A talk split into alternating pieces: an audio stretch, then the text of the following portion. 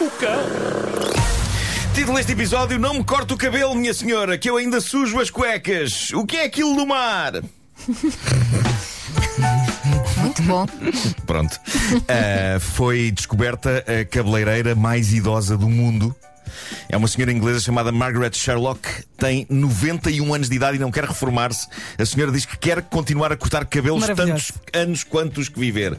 Eu acho incrível. Ela abriu o salão dela em 1956. Jesus! O que significa que está a trabalhar sem interrupções há precisamente 65 anos. E Tenho não, uma pergunta. Não lhe falta clientela. Uau. Tenho uma pergunta. Não lhe falta clientela. A mão treme ou não treme? Esse é o meu terror. Não é? Esse é o meu terror. Eu, com todo o respeito, será que eu tinha coragem de ter os meus olhos ao pé de uma tesoura agarrada por uma pessoa de 91 anos. Exato. Isso, Meus amigos, se calhar corta melhor que muitas novas. Sou sincero que já não garanto. Uh, mas ainda por cima, repara, é daqueles casos em que vamos supor que ela corta um naco de orelha a alguém. Não podes dizer nada. Não Pois. podes dizer nada. Não vais sequer apresentar queixa. Não, não, É não, uma não. senhora querida de 91 anos, portanto aguentas. Olha, a, mas única calma. coisa que eu posso dizer, a única coisa que eu posso dizer é: Ah, estava a ver que não. Exato, Mas exatamente. pensem, se as clientes continuam a ir e ela continua a ter clientes, é, É porque verdade, dá, não, não, é? tem acontecido nada. Pronto, é porque sabe sim, sim. cortar. A não ser que os próprios clientes também já não deem por nada. É isso. Bom, mas pronto, eh, o que é certo é que ela é uma, é, uma, uma- é uma pessoa feliz, os seus clientes adoram ir lá. Olha, vês? E, e, portanto suponho que, apesar de tudo, não deve ter havido muitos acidentes. Diz lá, Eh, Vasco. eu- Pode imaginar uma cliente, uma cliente antes, de- antes de sair para o cabeleireiro e o marido da cliente perguntou: O que estás a fazer? Para acender uma velinha, vou cortar o cabelo hoje. é pá, todos os santos ajudam. Ah, pá, mas, Mas acho pronto, olha, muitíssimo é que a senhora continua a trabalhar aos Eu 91 acho- anos. claro. Sim, Eu e acho se continua a trabalhar é porque tem clientela. Claro, Força, claro que vamos sim, a claro isso. sim. Eu acho que esta senhora com 91 anos deve ter a mão mais firme do que eu aos 49. Eh, acham que devo continuar a dizer que tenho 49? É que eu já estou, a menos de um mês dos 50 e já sinto que estou a abusar a dizer que tenho 49. Não, Parece que não. não quero deixar os Não, 40 ir. a- aproveita enquanto podes. Exato, na prática Olha, tu ainda só tens. partilhar uma coisa? Mas é que outro dia já não sei com quem é que eu estava a falar. Que, que eu dizia. Ah, foi com a Rita Blanco. Sim. Eu estava a falar com Rita Blanco e, e, e, e a Rita Blanco estava a dizer: Ah, é que eu já tenho 58 anos. f- falando comigo como se eu tivesse muito menos do que ela. e eu disse: eh, Mas Rita, eu tenho, tenho quase 50. E ela: Que idade é que tu tens? E eu disse: Tenho 49. E ela: Vai-te lixar, é como se tivesse 50 já.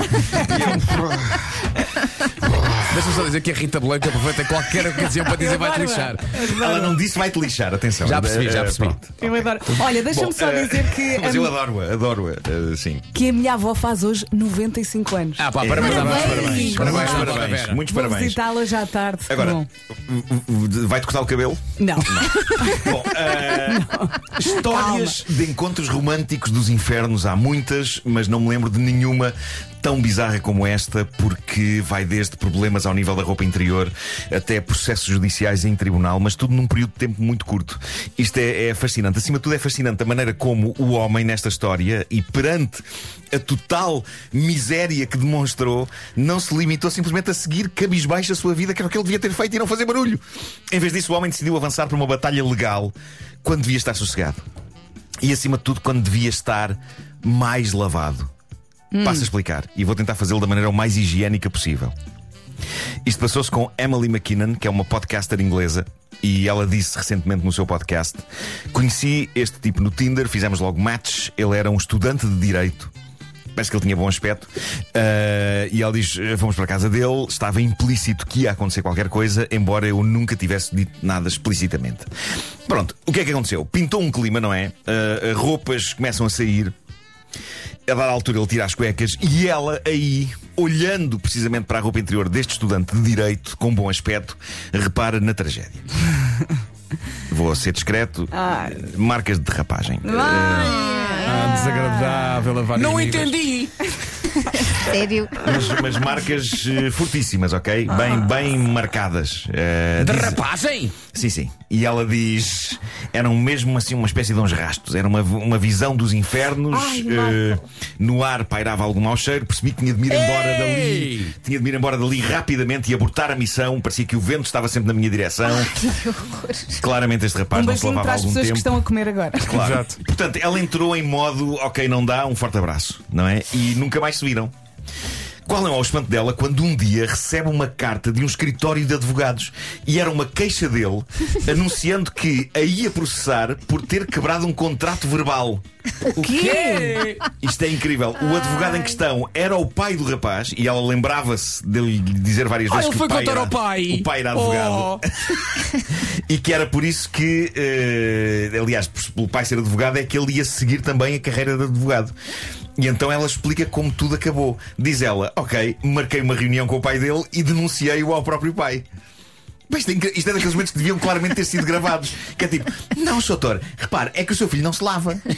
Portanto, era impossível levar para a frente uma relação, uma vez que isso era visível através de, Pá, mas quantos das anos é que ele chamadas tem? marcas de rapagem. Não sei, não sei. Doze. Não. Pois, Não sei. Ah, o que é certo é que a coisa funcionou. Ela nunca mais eh, ouviu nada nem do filho nem do pai.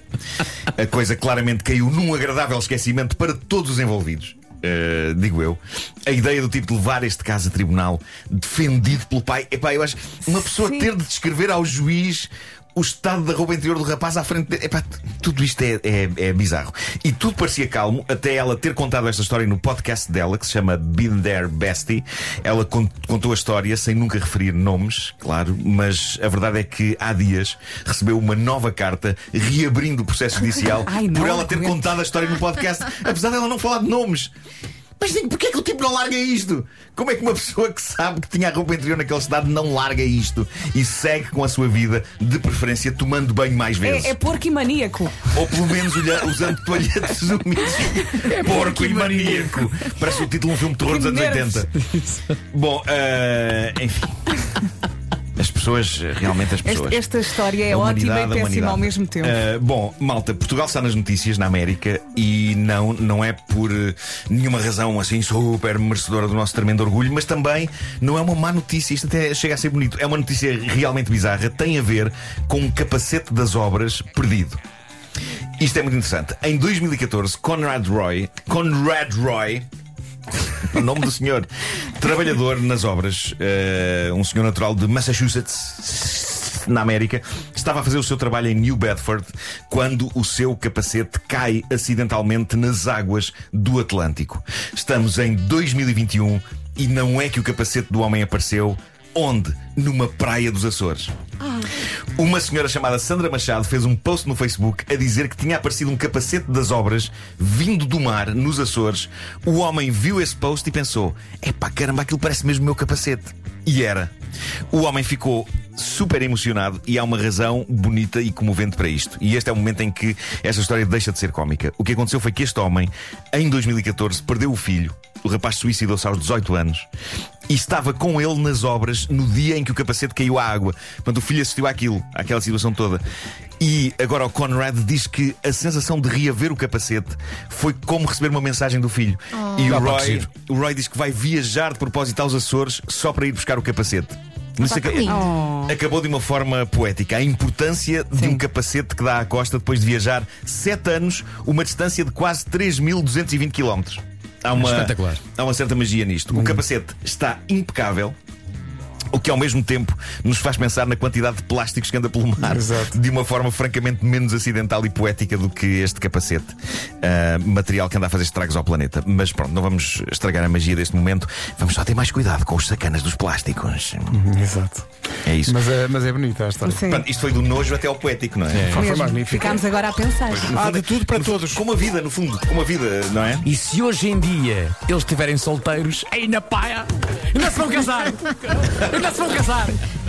O Homem que Mordeu o Cão foi uma oferta SEAT, agora com condições excepcionais em toda a gama até ao final de julho e também uma oferta eh, FNAC, onde as novidades chegam primeiro.